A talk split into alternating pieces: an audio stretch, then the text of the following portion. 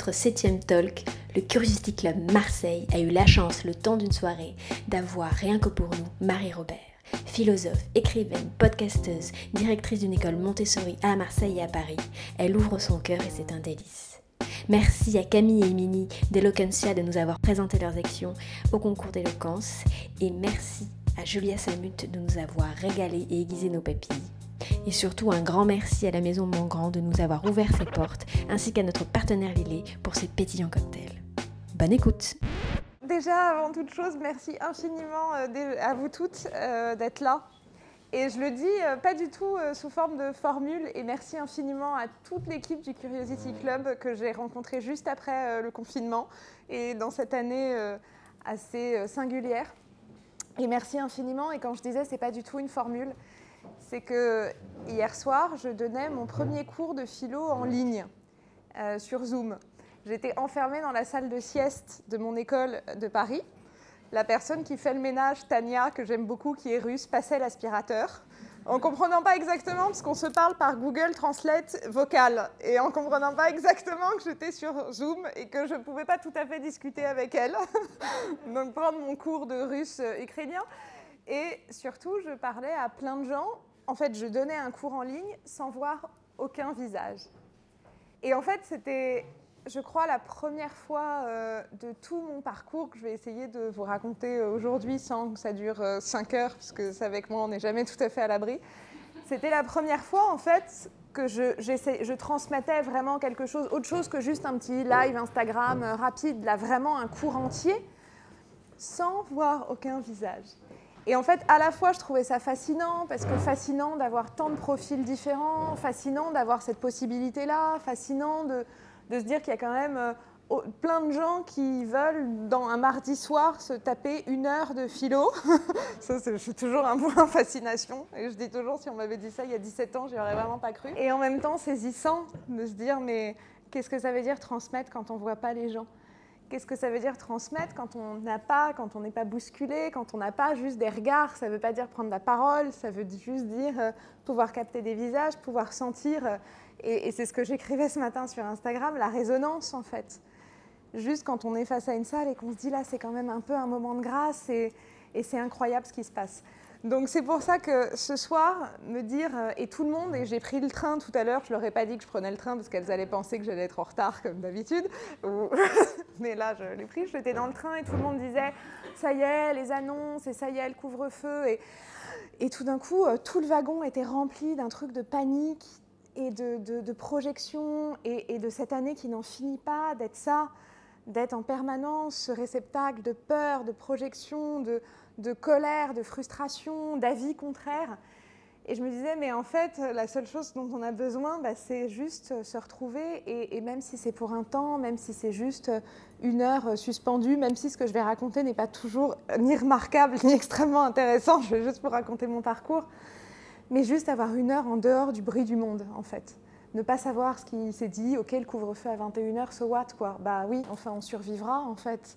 Et puis la vie reprendra et on continuera, et vaille que vaille. Et voilà, juste euh, une heure euh, comme ça en dehors. Et donc merci infiniment, parce que jusqu'au dernier moment, j'ai eu très peur que ce soit annulé. Et très peur en fait de ne pas avoir ce moment de partage. Et, en fait, euh, quand même, et après je vais raconter mon parcours pour de vrai. et quand même, moi j'ai très, voilà, j'ai beaucoup de mal à pas être en interaction mais ça, va, ça fait sens avec mon parcours, ne pas être en interaction avec les gens, ne pas les avoir, ne pas être dans la parole, ne pas être dans, le, dans, la présence. Et, la présence a un sens, donc tout ça pour vous dire merci infiniment d'être là. Merci euh, de m'avoir invité, d'avoir organisé, d'avoir décalé, de vous être ajusté et de faire vivre ça à Marseille. Je trouve que c'est précieux et dans des lieux euh, si beaux avec de la nourriture si bonne, c'est trop bien. Sur ce, donc, euh, alors c'est toujours euh, particulier. Je crois que j'interviens beaucoup, je parle beaucoup, je donne beaucoup de cours dans plein d'endroits différents, mais je raconte en fait assez peu mon parcours.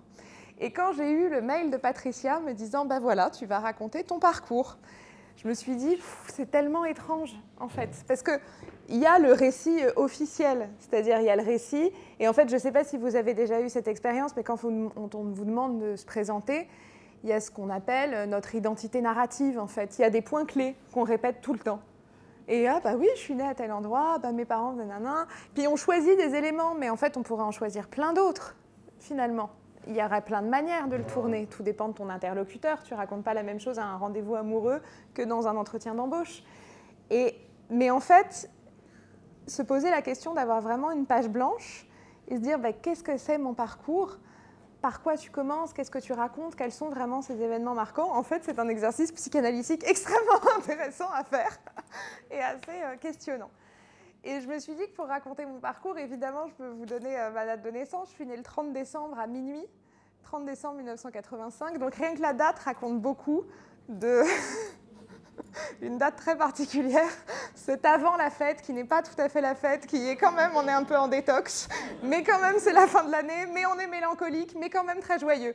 Résume, résume assez bien tout le reste des 35 années qui ont suivi, toujours à peu près entre le rire et les larmes, à peu près en permanence. Et en fait, euh, donc, euh, je suis née en région parisienne, à Boulogne, et j'ai la chance et je dis vraiment la chance, euh, et c'est un point qui est déterminant, d'avoir une famille euh, extraordinaire. Et en fait, c'est fou, puisque je ne me lasse pas de le dire et de le raconter. Et c'est fondamental parce que je me rends compte, et plus je grandis, et plus je vieillis, plus je m'aperçois à quel point ça a été déterminant dans tous les événements de la vie que je vais pouvoir euh, vous raconter. Donc j'ai un grand frère qui a 11 ans de plus que moi, et à chaque fois, et là ma phrase type, c'est que je passe mon temps à dire oui, oui, nous avons les mêmes parents. Alors pourquoi? Parce que déjà, quand on a 11 ans d'écart, c'est très particulier. Et surtout, il est très brun, très bronzé, et il a les yeux noirs. Et vraiment, l'intégralité des gens pensent que c'est complètement un mytho quand je dis qu'on est frères et que c'est une manière de dire oui, on est frères. Mais non, on est vraiment frères et sœurs. Et donc, on a, on a 11 ans d'écart. Et en fait, j'ai eu la chance de grandir euh, dans une famille où, et c'est pas rien, où la seule chose qui compte, c'est l'amour. Mais quand je vous dis la seule chose qui compte, c'est-à-dire que je crois que, que, je, et, je vais vous le raconter, que je sois euh, docteur en philo ou que je fasse un gâteau à l'orange, on s'en fout, c'est super, t'es contente ma chérie, c'est formidable, c'est merveilleux. Et en fait, la valeur fondamentale et la seule chose qui a toujours compté et la seule chose qui a toujours été mise en avant, c'est la capacité à aimer, c'est la capacité à être ensemble. C'est mes parents sont ensemble depuis 45 ans et quand on les voit, ils arrivent demain à Marseille, peut-être que vous les croiserez dans la rue, euh, ils sont euh, fous amoureux. Mais fous amoureux, pas en surjouant, ils sont juste profondément, ils s'aiment profondément. Et on s'aime profondément. Et je me dis beaucoup que quand je les vois, quand je passe du temps avec eux, je les aime en tant qu'individus. Je les aime pas parce que c'est mes parents, je les aime pas parce que c'est mon frère, je les aime pas parce qu'on est j'ai une quelconque dépendance euh, matérielle ou financière ou quoi que ce soit, je les aime parce que je les trouve absolument géniaux. Et qu'en fait, j'ai grandi là-dedans, j'ai grandi dans cet univers où l'amour compte plus que tout et où la parole compte plus que tout. C'est-à-dire que, évidemment, j'ai grandi avec des adultes, donc déjà, euh, c'est un élément euh, déterminant. Et c'était très présent. Et pourquoi ça a été très important? Alors, on vient euh, du. J'ai grandi dans le 14e euh, à, Paris, vraiment d'une classe moyenne. Mes parents n'ont pas le bac, grosso modo étaient des élèves extrêmement indisciplinés et extrêmement virés de partout. Donc, c'est d'autant plus intéressant de faire des écoles. D'une double lignée euh, d'immigrés des deux côtés, roumains, italiens, suisses, commerçants des deux côtés. Donc, rien dans mon parcours ni dans celui de mon frère, nous pouvait nous prédestiner d'une quelconque manière à un environnement euh, culturel. Alors ça ne veut pas dire qu'il n'y en avait pas un, et ça c'est un des premiers points d'ailleurs à évoquer et qui me tient à cœur sans doute quand je construis des écoles, c'est qu'aucun parcours n'est déterminé. Et venir du sérail, ne, vraiment, n'a aucun. Il ne faut pas du tout se limiter en se disant qu'on ne vient pas de. Euh, on vient avec ce qu'on a et avec nos ressources et peu importe. Et en fait, et je vais encore faire une digression, mais à un moment ça va être cohérent. Mais c'est quand on parle de choses intimes, je suis quand même un peu moins cohérente que dans la philo. Et euh, un jour, euh, quelqu'un, sous une, euh, la toute première fois quand j'ai sorti mon livre, j'ai fait une vidéo brute. Vous voyez à peu près ce que c'est. Et en fait, c'est à la fois génial parce que c'est une grosse visibilité et en même temps, c'est extrêmement violent. Parce qu'en fait, c'est vu des millions de fois et tu as plein de gens, tu as plein de commentaires. Et en fait, un commentaire qui revenait tout le temps, tout le temps, tout le temps, tout le temps, c'était, euh, il y avait des trucs hyper sympas et très gentils, mais un commentaire qui revenait tout le temps, c'était oh, mais qu'est-ce qu'elle fait bourgeoise euh, Ah, c'est sûr qu'elle a grandi à Neuilly. Euh, que ça. Et je me suis dit, ouais, putain, ça y est, quoi. C'est bon, quoi. Voilà. On est bon. J'ai enfin gagné un truc. Merci, les gars. Tout ce travail de. ben voilà. Donc, c'est formidable. Et donc, euh, je me dis, c'est en ça que c'est d'autant plus ironique et d'autant plus drôle, en fait, de jamais. Et c'est pour ça que c'est génial d'avoir de temps en temps l'opportunité de raconter son parcours. Parce qu'en fait, il faut quand même se rappeler que quand on voit les gens, on n'en sait rien. Et on ne sait rien de ce qu'ils sont et on ne sait rien de, voilà, de, là où ils viennent. Et donc, du coup, j'ai grandi euh, dans cette euh, famille-là. Et très tôt, euh, avec beaucoup d'amour, beaucoup de livres, beaucoup de paroles, avec des adultes qui parlaient de tout. Mon frère me trimballait partout. il, m'avait en sac kangourou. Il était adolescent et vraiment, j'étais tout le temps trimballée absolument partout. Donc, très, très lié. Et on l'est encore aujourd'hui, extrêmement lié. Mais assez tôt, l'arrivée à l'école a été un tout petit peu euh, complexe. Complexe pour tout un tas de raisons. Déjà parce que sans doute qu'il y avait un décalage euh, avec bah, ma cellule familiale, justement, qui était... Et ce n'est pas une question d'uniquement protectrice, c'était une cellule familiale où on parlait, où on dialoguait, où on échangeait. Et tout d'un coup, bah, l'école est quand même un lieu un peu singulier. Moi, j'ai fait que du public. Alors, on n'était pas du tout, j'étais pas du tout dans la détestation, c'était juste que je me disais, bah, c'est quoi? C'est comment? Ce que c'est que ce truc, quoi, ce drôle de lieu, en fait, ou assez euh, limitatif. Et puis plus euh, j'ai grandi et plus les classes, euh, et puis plus j'ai franchi de classe, plus on s'est aperçu que j'avais des petites particularités cognitives quand même. Sauf qu'on était dans les années 80, au début des années 90, et qu'en fait, on parlait pas de ça, quoi. on disait juste que j'avais un peu des difficultés pour écrire et que j'inversais des lettres. On disait juste que sans doute j'étais très sensible. Et en fait, j'ai malgré tout toujours été. Et en fait, c'était pas un sujet pour mes parents ni pour mon frère. C'est pas parce qu'ils s'en moquaient, c'est parce qu'il faut se rappeler qu'aujourd'hui, on est dans un monde où on diagnostique tout. Euh, où les enfants, et je regarde mes deux éducatrices qui, me font l'honneur d'être ici, nous, on passe notre journée, en fait, les parents arrivent dans nos bureaux en disant Mon enfant est précoce, mon enfant est dyslexique, mon enfant est. Bah oui, mon enfant est hypersensible, mon enfant est ceci. Et en fait, à l'époque, on disait juste pas ça. On disait il y a des profils, et j'en suis encore convaincue aujourd'hui, c'est juste qu'il y a des profils qui fonctionnent un tout petit peu différemment que d'autres. C'est tout. Et qui sont un peu plus des énigmes que d'autres. Et il s'avère qu'effectivement, bah, moi, j'étais un profil un peu plus différent et qu'encore aujourd'hui, euh, bah, on se doute bien que j'ai une zone du langage qui fonctionne un peu mieux que la zone des maths qui vraiment euh, demeure assez obscure chez moi. Et puis, euh, donc il y avait ça, il y avait de la dyslexie, mais bon, bah, on y palliait en fait. Il y avait de la dyscalculie, mais pareil, on y palliait. Il y avait de l'hypersensibilité, mais pareil, en fait, parfois, ce que je trouve intéressant, c'est à quel point, quand on n'en fait pas un sujet, on ne m'a jamais limité. En fait, euh, j'écrivais des lettres, et un jour peut-être que j'oserais les montrer, j'écrivais des lettres toute la journée, parce que je, communiquais énormément, mais incompréhensible. Mais incompréhensible, vous n'avez même pas idée. C'est-à-dire que c'est... Et pourtant, je les écrivais. Et mes parents et mon frère les recevaient avec beaucoup d'attention et les considéraient complètement. Et en fait, on a toujours placé un regard de confiance en permanence, alors que vraiment, je vous assure que fallait y aller pour placer un regard de confiance. Au demeurant, je me cognais également partout, parce que je suis également très dyspraxique, donc j'évalue pas très très bien les distances. donc c'est pour ça que je n'ai toujours pas le permis d'ailleurs, même si j'ai un projet, mais peut-être qu'il vaut mieux quand même. Mais en fait, euh, voilà, j'étais... Euh, et, en fait, en permanence, c'était juste, le discours était juste de, OK, bah, comment euh, on va continuer à naviguer? Voilà, sans jamais, jamais, jamais, jamais en faire ni un handicap, ni un plafond de verre, en fait. Jamais. On m'a jamais dit, tu pourras pas. Je continuais.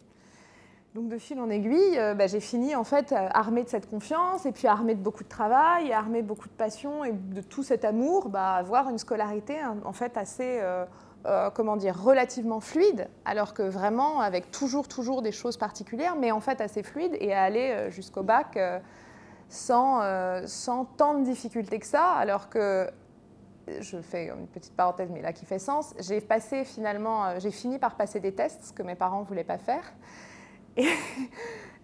Assez tard, hein, à 22 ans.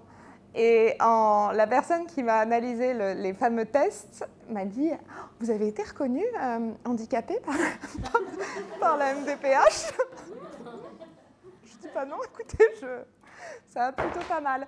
Donc vous voyez comme quoi il faut quand même. Euh, et c'est hyper important en fait. Et, c'est hyper important de rappeler ça. Euh, et voilà, de, réenvisager en fait qu'est-ce qu'on dit et comment on fixe des destins euh, voilà, comment on les fixe et comment on les détermine, alors que ça ne veut strictement rien dire. Et évidemment, en plus de tout ça, mais à part ça, j'étais une enfant très joyeuse, hein, en plus de tout ça, j'avais des angoisses existentielles majeures. Donc je pense que j'ai parlé de la mort de ma mère tous les jours de ma vie. Donc des angoisses très très fortes. Et un jour, il s'est passé un truc merveilleux. C'est que je suis arrivée en terminale et que tout d'un coup, euh, et alors c'est super cliché, mais en même temps les clichés ça arrive et ça fonctionne, bah, j'ai eu une prof de philo qui n'était pas du tout la plus spectaculaire, qui n'était pas la plus grandiose, qui n'était pas euh, le cercle des poètes disparus, je monte sur une table, non, qui était juste Odile Dupont. Petite personne, Odile Dupont, très déterminée et très euh, carrée. Et tout d'un coup, j'ai découvert ce truc, quoi, de, en fait, toutes nos angoisses, tous nos questionnements, toutes nos secousses peuvent avoir un lieu qu'on appelle la philosophie. Et en fait, tout d'un coup, dans ce lieu, on peut aborder les pourquoi et pas vouloir les solutionner, pas vouloir les résoudre, pas vouloir euh, une petite méthode et ça va être super et allez hop, euh, on va le régler. Non, on va pouvoir vraiment juste euh, aller explorer ça aller explorer qu'est-ce que c'est métaphysiquement, qu'est-ce que c'est être, qu'est-ce que c'est la vérité, qu'est-ce que c'est l'amour, qu'est-ce que c'est la liberté, pourquoi le désir c'est compliqué, pourquoi la mort c'est quand même terrifiant. Et on va pouvoir euh, y mettre, euh, voilà, vraiment avoir un espace pour ces secousses-là. Donc ça a été une révélation inouïe, merveilleuse. Et donc, juste après, j'ai décidé euh, bah, de, faire des études euh, de philo euh, à la Sorbonne, juste l'année de terminale. Moi, je voulais déjà être prof, mais je voulais être prof à 4 ans, je pense. Donc, je voulais absolument. Alors, je pense qu'il y avait deux, trois contrariétés. Je pense que j'avais déjà des idées de méthode éducative, en tout cas de faire différent. Et je ne savais pas de quoi. Et donc, en arrivant à la Sorbonne, bah, effectivement, c'était cette perspective d'enseignement, mais ce n'était pas que ça c'était aussi d'aller explorer en fait, euh, d'aller euh, explorer toutes ces questions, mais aussi de les explorer en me disant ça fait 2000 ans, plus de 2000 ans qu'on a ces interrogations-là. Et je me souviens encore euh, de mon tout premier cours à la Sorbonne qui n'était pas dans les, dans les, très beaux locaux très prestigieux de Saint-Michel, mais qui était dans du préfabriqué porte de Clignancourt. Il y avait un petit bizutage de départ. Et puis encore, aujourd'hui, on se dit que faire de la philo, et puis alors évidemment, euh, moi je participe à ça. Aujourd'hui, faire de la philo, il y a un truc un peu chic, etc. Il y a 17 ans, les gens vraiment te posaient la question. C'est-à-dire que moi, on me disait, mais pourquoi tu n'as pas fait une classe prépa? Pourquoi tu as fait, fait une pocagne? Pourquoi tu fais pas une école de commerce? Parce que tu es parisien, tu es dans un lycée plutôt moyen, mais pas nul, parce que es, malgré tout, tu un bon niveau. Donc, euh, c'était aberrant de faire de la philo. Et donc, j'arrive, euh, porte de Clignancourt, dans un amphi, et j'ai ce professeur qui est resté mon prof pendant 7 ans, Alain Renaud, qui dit, on entre en philosophie comme on entre dans les ordres. Et là, je me suis dit, ah, ça a l'air cool. Waouh Je suis porte de Clignancourt dans du préfa avec un mec qui te dit que tu rentres dans les ordres. J'ai vraiment fait un bon choix d'enseignement, moi, tiens. Et en fait, j'ai été fascinée parce qu'au-delà de ce premier cours, par la beauté de l'exigence. Et, vraiment, euh, ça pareil dans les grandes, dans les choses qui ont été déterminantes, l'amour de ma famille et la confiance qu'ils ont mis. Et l'autre point déterminant, c'est que les études de philo, et notamment à Paris 4 à la Sorbonne, étaient des études hyper exigeantes, mais dans le bon sens du terme. Pas dans l'exigence humiliante, pas dans ce truc de la pédagogie qui te dévalorise et tu rends une disserte et t'as 4 alors que tu as trimé comme un chien pour la faire et qu'on t'explique pas pourquoi t'as 4. Pas du tout. L'exigence de la pensée, l'exigence de bah là en fait va falloir nuancer. Là, il va falloir aller un peu creuser. Là, il va falloir apprendre l'étymologie. Là, euh, en fait, c'est plus compliqué que ça. En fait, j'ai passé tout ce parcours-là à, me confronter à des textes que je ne comprenais pas, et c'était dur de ne pas les comprendre, mais on me disait, bah, chemine, et ben va voir, et ben peut-être que là tu vas comprendre un peu plus, et puis peut-être que demain un peu plus, et puis travaille, et puis bah apprends du grec, et puis apprends du latin. Alors quand tu es dyslexique, dysorthographique, je te raconte pas, mais j'ai Je, pense être moins dyslexique en grec. J'ai une petite expertise. le grec ancien, c'est quand même ma cam. Donc euh, ça, c'est bon. Mais avec cette volonté, en fait, de dire l'exigence, c'est pas un truc uniquement euh, ni euh, poussiéreux, ni ringard, c'est quelque chose qui, qui t'élève, en fait. Et vraiment qui t'élève. Et ça, c'était absolument merveilleux. Et donc j'ai passé euh, mes trois années de licence euh, de cette façon-là, avec euh, plongée dans, dans, cet univers que je trouvais dingue, dans tout ces, ce vertige de la pensée, en fait, se dire, mais c'est fou, ça fait 2000 ans qu'on se pose les mêmes questions, et ça fait 2000 ans qu'on, bah, petit à petit, on essaye d'y répondre. Et à la fin de ma licence, je devais donc m'inscrire en maîtrise, parce que comme je suis une personne un peu âgée, il y avait encore des maîtrises et pas des masters. et et je devais m'inscrire en maîtrise et j'avais décidé de travailler en philosophie médiévale. Là, ça a l'air très chiant comme ça, mais ça ne l'est pas, la philosophie médiévale. C'est extraordinaire, le Moyen Âge est la, période qui m'intéresse le plus. C'est la période entre justement et ce qu'on appelle un obscurantisme mêlait-il et une volonté d'ouverture et de science. Donc une vraie période de chaos et d'entre-deux, bon, tout ce que j'aime, tout ce qu'on vit là, euh, donc formidable. Et évidemment, j'avais décidé de travailler sur la figure du diable. Pourquoi Dieu a-t-il eu besoin de la figure du diable si Dieu est tout-puissant? Là, ça ne vous excite pas comme ça, mais je peux vous dire que j'étais hyper excitée par mon sujet.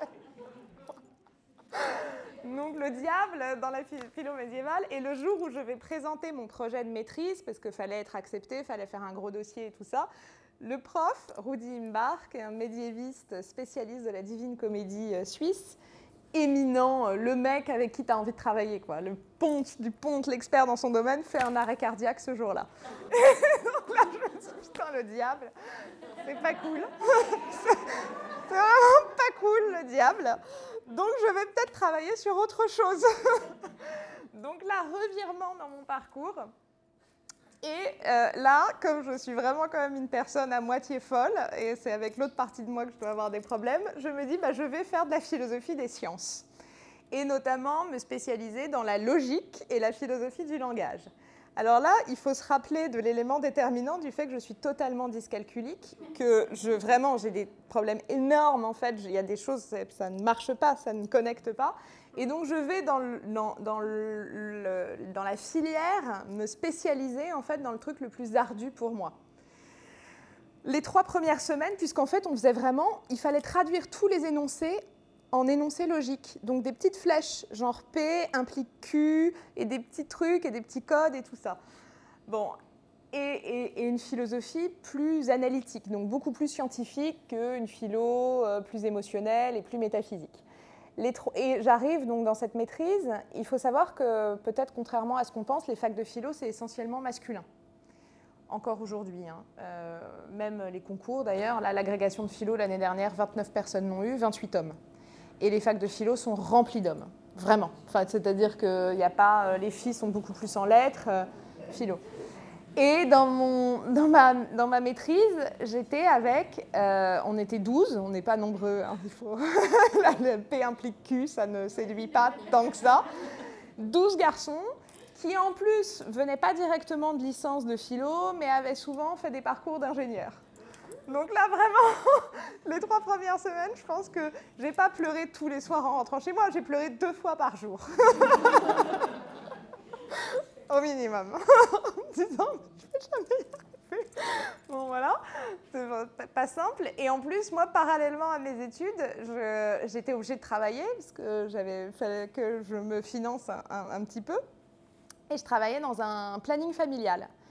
Et donc du coup, j'avais vraiment l'impression d'être une personne totalement schizophrène parce que donc j'avais mis tous mes cours sur trois jours, sur deux jours et demi, et tout le reste, je travaillais au planning familial plus le samedi.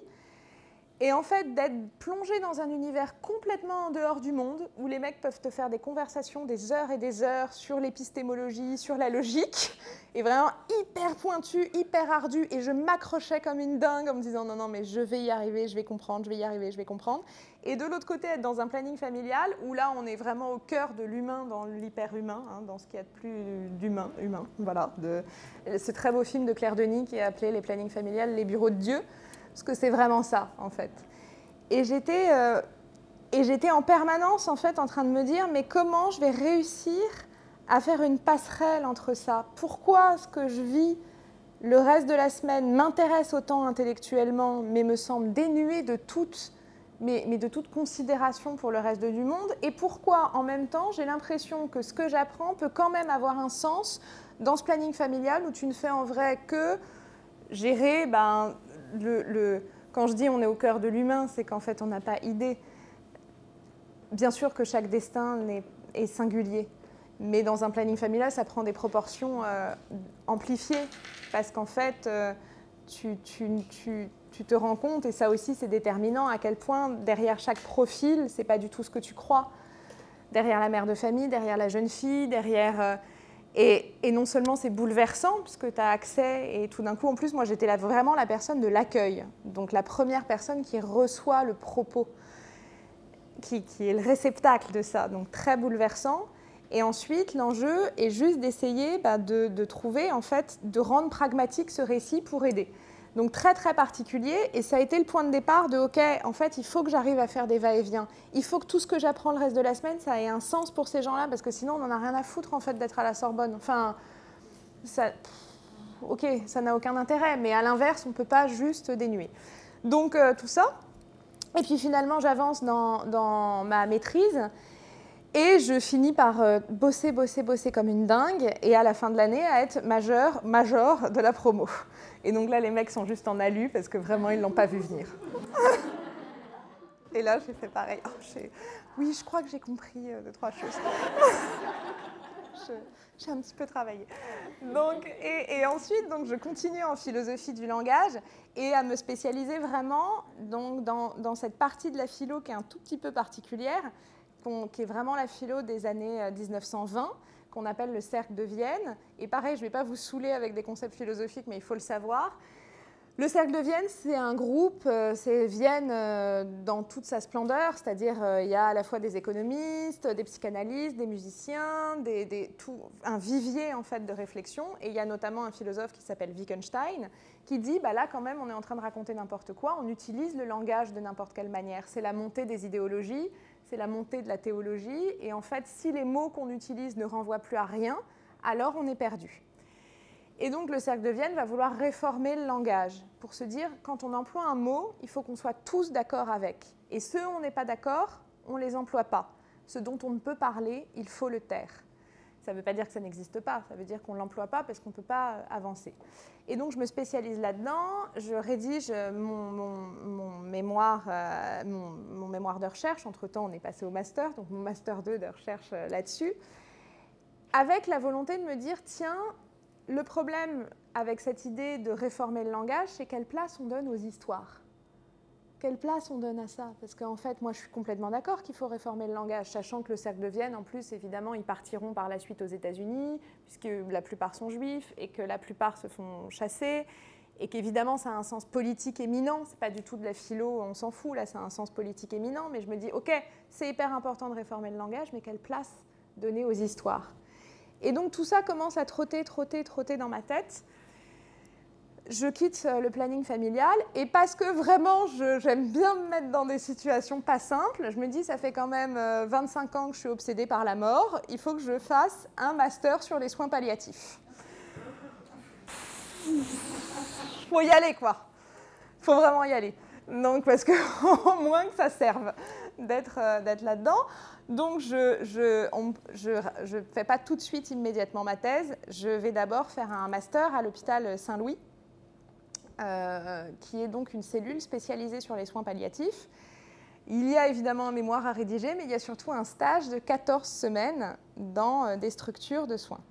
Alors là, évidemment, la veille, je suis, mais c'est plus que terrorisée. C'est-à-dire que vraiment, je peux trouver tous les prétextes du monde pour ne pas y aller. J'invente des prétextes, j'essaye de ne pas lire les mails, de ne pas renvoyer les papiers. Je fais vraiment tout pour ne pas y aller. Hein. Puis bon, quand même, je finis euh, par y aller, rattrapée par euh, justement euh, mon frère d'ailleurs, qui me dit Bah non, écoute, tu l'as voulu, tu y vas. Ok, oui, chef. J'y vais. Et en fait, je crois que ça fait partie des 14 semaines les plus joyeuses de ma vie. Vraiment. évidemment, c'est très particulier d'être dans ces endroits-là, parce qu'en fait, les centres de soins palliatifs, c'est quand même le moment où on abandonne l'idée de, soigner. Et, c'est particulier, en fait, d'abandonner l'idée de soigner. Et c'était tout l'inverse du planning familial. Dans le planning familial, tu es dans l'énergie de vie, quoi. faut y aller, il faut les trouver, il faut sortir de là, faut gruger sur les délais, faut, faut, y aller. Mais tu es dans la vie. Là, il faut accepter que tu ne sois pas dans cette machine de guerre qui, moi, est un truc qui, est propice à, mon énergie, c'est-à-dire, OK, bah, on va y aller, on va transformer. Non, là, il faut accepter autre chose. Il faut accepter que cette autre chose ait un sens profond. Et en fait, je voyais pareil, et le seul point commun qu'il y avait, c'était des histoires. Parce qu'en fait, c'est tout d'un coup des gens qui, au seuil de leur vie, bah là, tu peux plus tricher, quoi. Tu peux plus raconter n'importe quoi. Tu es dans, dans cette petite frontière, en fait, ou de basculement. Et en fait, tu es dans une frontière où tout d'un coup, là, les mots deviennent tellement essentiels et tellement urgents.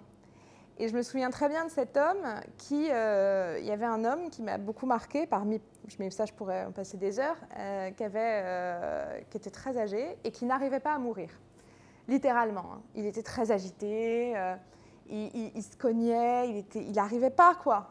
C'était la fin de la fin de la fin, mais il n'arrivait pas. Et puis finalement, évidemment, euh, alors les cellules de soins palliatifs sont toutes différentes. Il y en a pas mal euh, en, France qui sont plutôt bien faites. On a accès aussi bien à des psys que des masseurs, que différents types de soignants. Et là, il finit par dire à un psy, bon bah en fait j'ai un enfant caché. Bon. Et puis en fait, il va falloir que je le dise. Alors évidemment, le lendemain, ces enfants arrivent, euh, ils passent un long moment dans la chambre de Sper, euh, ils passent des heures, on ne les dérange pas, des rapports assez conflictuels. Et puis le surlendemain, euh, arrive l'enfant caché. Et en fait, c'est dingue parce que ça paraît tellement simple, parce que tout d'un coup, bah, et, en fait, j'observais et, et je l'avais discuté avec eux, et en fait, je les voyais tous autour du lit, et ben voilà, en fait, bah oui, mais ça c'était sans doute possible il y a 40 ans. Mais pourquoi là ça le devient? Évidemment, il est mort le lendemain matin. Mais ce qui, ça m'a... Euh, et en fait, euh, à l'issue de cette expérience, qui a été vraiment incroyable, alors j'ai... Bon, là j'ai pleuré 18 fois par jour, mais j'ai énormément, énormément ri. Vraiment, j'ai vraiment ri, parce que, enfin, on est dans une hyper intensité. À l'issue de tout ça, je me suis dit, bah, en fait, le fil conducteur entre entre euh, le diable, entre le, dépassement, entre mes angoisses personnelles, entre le planning familial, entre les soins palliatifs, c'est euh, le récit intime. C'est le récit. Et c'est bon, encore aujourd'hui, je pense que c'est la seule et unique chose au monde qui m'intéresse. C'est le, comment, qu'est-ce qu'on en fait de tout ça, quoi. comment on se raconte et, et pourquoi on se raconte de cette manière et pourquoi certaines choses nous paraissent si graves et peut-être que dans 40 ans nous ne les paraîtrons pas du tout et pourquoi on s'autorise à dire certaines choses alors qu'on ne s'autorise pas à dire d'autres choses et comment les paroles collectives et comment on porte, enfin toutes ces questions-là. Et donc je finis par, euh, faire, euh, par m'inscrire en thèse et à rédiger ma thèse sur ça, sur en fait, alors sur ça pas totalement, mais sur pourquoi on a besoin qu'on nous raconte des histoires pourquoi notre rapport au monde, en fait, est un rapport au récit? Parce qu'une histoire d'amour, c'est une histoire. Euh, un CV, c'est une histoire. Là, ce que je vous raconte, c'est une histoire. Tous les, tous, si là, je vous donne la parole, vous allez me raconter une histoire. Notre conception de la politique, de l'actualité, même en ce moment, c'est une histoire. On pourrait choisir un autre prisme, on pourrait adopter un autre spectre. Et donc à travailler sur euh, le récit.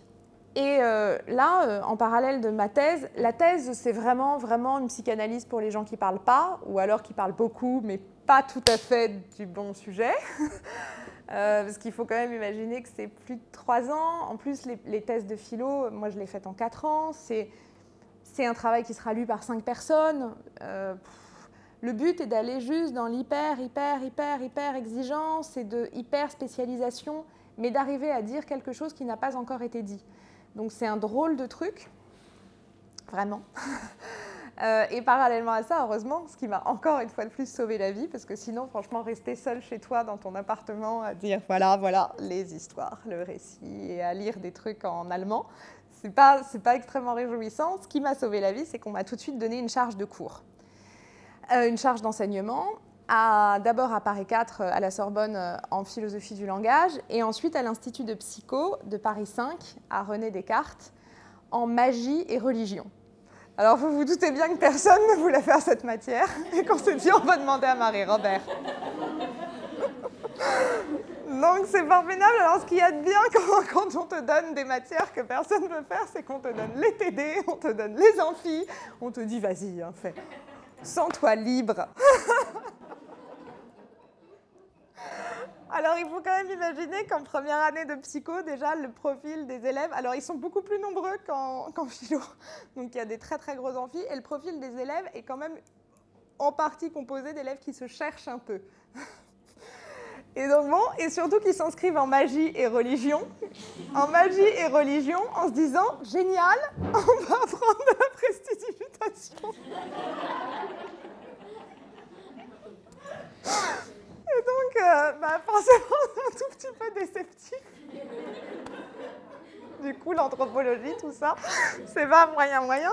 Et donc, je raconte parce que la scène est vraiment très drôle. Donc, mon tout premier amphi, les TD euh, plutôt bien, mais mon tout premier amphi, t'es dans un très très grand amphi à Paris 5, euh, il est immense, et puis c'est la fac française, hein, donc le prof est sur une estrade, genre là, vraiment tu grimpes, c'est vraiment la royauté. Et donc, j'attends devant l'amphi parce qu'il y a déjà des gens à l'intérieur. J'ai évidemment pas compris si c'était les élèves du cours d'avant ou du cours d'après. Parfois, je suis quand même un peu. Euh, voilà. Donc, bon, c'est quand même pas toujours simple.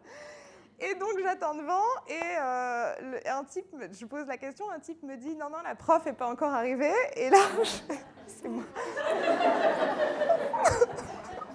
et là, le mec ne me croit pas. C'est tellement humiliant que, je vais vraiment partir. Évidemment, en plus, ce jour-là, pour me donner de l'assurance, j'ai mis des bottes très hautes que je ne mets jamais. Et là, je me dis, putain, faut pas que je me casse la gueule en arrivant sur mon estrade. Et donc, je grimpe les escaliers. Et là, bon, j'arrive. Et, en fait, un cours magistral, euh, il y a un truc magique, surtout que, pour le coup, c'était même pas une blague, magie et religion, c'était pas du tout sous le prisme de la croyance, mais pareil, sous le prisme du récit. La croyance, c'est intime, c'est personnel, c'est pas mon propos. Et, et puis, c'est pas le sujet d'un cours, et encore moins à la fac. Mais en revanche, c'est pourquoi euh, ça nous permet de supporter l'aléatoire, de ritualiser l'optimisme, de tout ça, quoi. Là, en ce moment, un peu besoin de tout ça. Donc, euh, c'était vraiment euh, sous, sous, ce prisme-là. Et aussi leur raconter un peu l'histoire des religions, quoi en disant, bah, certes, euh, qu'on y croit ou pas, c'est un autre sujet, mais en fait, ça nous structure et ça structure nos sociétés. Et en fait, euh, j'ai été face à des élèves qui n'avaient aucune idée. Un protestant, c'était un mec qui proteste. Moïse et Jésus, c'était un peu en même temps. Alors, bon. Et le problème euh, de ne pas comprendre, de ne pas savoir ce qu'est le protestantisme, c'est pas ne pas connaître la nuit de la Saint-Barthélemy, c'est ne pas connaître une chanson de YouTube, c'est ne pas comprendre les États-Unis, c'est ne pas comprendre le monde qui nous entoure en fait. Donc c'est là où il y avait une transmission qui était géniale. Et qui était d'autant plus géniale qu'un cours d'amphi, en fait, c'est inouï parce que tu as vraiment l'impression d'être Madonna, déjà. tu fais vraiment deux heures de spectacle, quoi. Et puis tu vas, et puis il faut y aller parce qu'il faut le porter, quoi. Parce que tu fais ça debout, euh, il y a 180 personnes qui t'écoutent, qui sont derrière des ordis tu sais plus ou moins pas ce qu'ils font derrière leur ordinateur. Donc si tu veux un temps soit peu capté, il faut vraiment y aller, il faut euh, faut, faut, vraiment se donner. Et donc j'ai adoré, j'ai trouvé ça euh, fou intellectuellement, et puis il fallait rédiger tout le cours, et, et c'était proposer un parcours génial, et ça reste euh, sans doute un des enseignements que j'ai préféré faire, et je ne l'ai jamais refait depuis, mais j'ai adoré. Et donc, euh, parallèlement, j'ai enseigné ça pendant les cinq années, de, enfin, pendant les quatre années de ma thèse, et, j'ai continué un, peu après. Mais au bout de cinq ans, en fait, je me suis retrouvée confrontée à quelque chose qui est la réalité aussi de l'université française, qui est la réalité de la vie professionnelle, c'est-à-dire que alors, la première chose, c'est en fait, au bout de cinq ans, tu t'emmerdes. Même un cours que tu adores, même si tu adores transmettre, même si tu mets la même énergie, bah, tu le refais ton cours, quoi. Tu le refais et tu le redis et tu changes pas et et tu es quand même un peu en pilote automatique. Alors même si euh, je faisais des variations, même si tu t'adaptes, mais tu es quand même un peu en pilote automatique. Et le deuxième problème, c'est que les facs françaises sont tellement hiérarchiques et il y a tellement le prof, quoi, qu'en fait personne ne te bouscule, personne ne lève la main, personne ne pose des questions, personne ne dit mais là, oui, est-ce qu'on peut le comprendre autrement, ce qui est très différent des facs anglo-saxonnes. Hein. Il y a vraiment ce prof roi en fait. Et du coup, euh, au bout d'un moment, j'avais envie de leur donner des fausses citations pour vérifier qu'ils étaient vivants, quoi. Non, mais en fait, euh, j'avais vraiment l'impression, euh, à la fin, d'être que oui, alors de remplir ma faille narcissique, mais en fait, une fois que tu t'es pris pour Madonna une fois, deux fois, trois fois, tu finis ta tournée. Et voilà, je remballe. Je... Et donc, euh, au bout de cinq ans, je me suis dit c'est compliqué. Et l'autre point, c'est à quel point il faut jouer des coudes, en fait. Si tu veux garder ton poste, quand tu n'es plus en chargé de t'aider parce que tu fais une thèse, c'est ta ta ta ta ta ta, et connaître machin, et faire vraiment de la politique. Et la politique, euh, ça c'est un autre pan, mais alors là on serait vraiment jusqu'à 1h du mat. Mais j'ai voilà, été encartée dans un parti politique et j'ai fait plein de choses euh, là-dedans, mais je, dans un parti et, dans un sens pas à la fac et, boire le café avec la bonne personne, etc. etc. J'avais pas du tout envie de ça. Et donc, du jour au lendemain, j'ai donc terminé euh, ma, thèse. Et ça, c'était très drôle, ma soutenance de thèse, parce que vraiment, euh, mes parents et mon frère étaient absolument hilarants. Ils étaient à la fois fiers et en même temps, ça leur paraissait euh, exactement comme si j'avais fait un spectacle de GRS. Donc, ils ont adoré, mais en fait, ils adorent tout. c'était très, très drôle. Et, et donc, ma thèse, euh, mon, euh, effectivement, j'ai quitté la fac, j'ai terminé ma thèse, et puis parce que la vie est quand même toujours bien faite, je me suis aussi séparée de la personne avec qui j'étais depuis 15 ans. Parce que depuis mon adolescence, j'étais avec euh, quelqu'un. et donc évidemment, tout, tout d'un coup, bah, en fait, c'était, il y avait vraiment cette sensation troublante, et parfois on le voit quand on raconte son parcours souvent, quand on raconte nos parcours, on s'aperçoit qu'il y a des moments clés. Mais là, même en le vivant à l'instant présent, je savais que c'était un changement de chapitre. Quoi. Je savais qu'il y avait vraiment quelque chose qui était en train de se passer, mais je ne savais pas du tout quoi. Et comme je le dis souvent, entre deux moments, euh, c'est vraiment la pagaille, quoi, entre, euh, deux moments de vie. Et en fait, on n'en sait rien. On a beau te dire tout et n'importe quoi, mais tu vas te réinventer, mais non. Ouais, enfin, en vrai de vrai, tu chiales dans ton lit et tu te dis, bah, c'est horrible et j'en ai rien à foutre de faire une thèse, j'ai pas de boulot. Et puis, et puis ça faisait 15 ans qu'on était ensemble et comment je vais être arrivée à être quelqu'un d'autre. Et donc, je pars en Croatie avec mes parents et mon frère et je devais être bien relou. Vraiment bah, Parce que j'ai une grande capacité à pleurer autant qu'à rire, donc vous imaginez que c'est pas simple. Et là, alors que j'avais mis une annonce sur Superprof bien des années auparavant, alors Superprof, un petit point, Superprof, c'est un site de cours particulier. Voilà, en ligne. Il fallait que je boucle deux, trois fins de mois. Donc, j'avais mis une annonce sur Superprof et euh, de, euh, voilà, de cours, quoi. Mais j'avais perdu les identifiants, une vie entière s'était passée, etc. Et je reçois, je suis sur mon transat en Croatie, je reçois un email d'une personne qui me dit lycée Montessori de, euh, Bailly. voilà, on était le 15 août. je cherche une professeure de français pour, dans 15 jours pour ma classe de seconde et première. Et là, je me dis, la personne est vraiment folle. je suis prof de philo à la fac, donc on se calme. Euh, dans 15 jours, mais comment ça? Et puis, je dis, je dis à, mon papa, à, mon père, je lui dis, c'est où Bailly? Il me dit, non, mais laisse tomber, c'est dans le 78. et là, donc bon, je me dis, bah, je vais quand même l'appeler. et je l'appelle, et on passe une heure au téléphone. Et, en fait, il s'avère que j'avais déjà un peu étudié la pédagogie Montessori pendant, euh, parce que je m'intéressais beaucoup au processus d'apprentissage. Dans, mes heures perdues, je, m'étais pas, mal, euh, je, je pas mal formée à ça et à tous les, toutes les pédagogies euh, différentes. Et donc, euh, j'ai cette personne au téléphone pendant une heure et je me dis, bah, en fait, j'ai voulu être bousculée, j'ai voulu faire autre chose. Bah, là, saisis ce que l'univers te donne. Arrête de te plaindre trois secondes, en fait, et saisis. Donc, le 2 septembre, je mets une petite robe bleu marine, en bonne bourgeoise que je suis, et je me dis, je vais chez les Versaillais. Donc là, je, là la totale. Je mets la robe bleu marine, j'y vais à fond. Il s'avère que je n'ai toujours pas le permis, hein, et donc évidemment pour aller de Paris dans le 78 à Bailly, c'est un enfer. Je mets 1h45, je me retrouve en me disant je vais boire un petit café à la gare de Noisy. Bah, il n'y a pas de petit café à la gare de Noisy. la personne, cette personne au téléphone, Sylvie Descleb, m'avait dit Mais c'est à 3 minutes. L'école est à 3 minutes. N'importe quoi, c'est à 15 minutes. T'as pas de GPS, tu sais pas où t'es, t'es en talon, t'es complètement ridicule. Bon.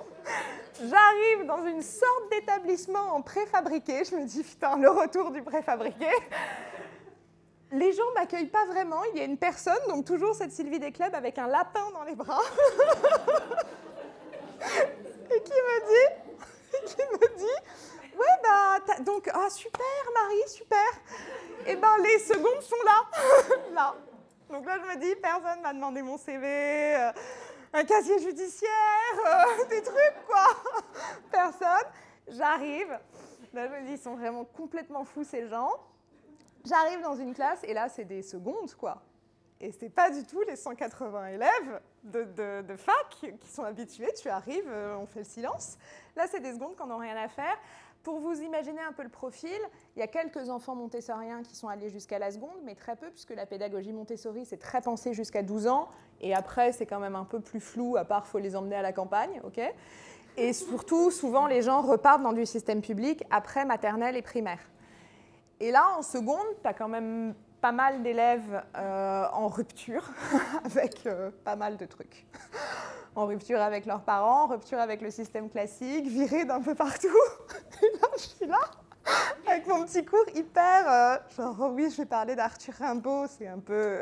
Ils vont aimer les jeunes. et en fait, c'est un enfer. Personne ne m'écoute, ne me respecte. Il y en a un qui est sur la table mais n'importe quoi.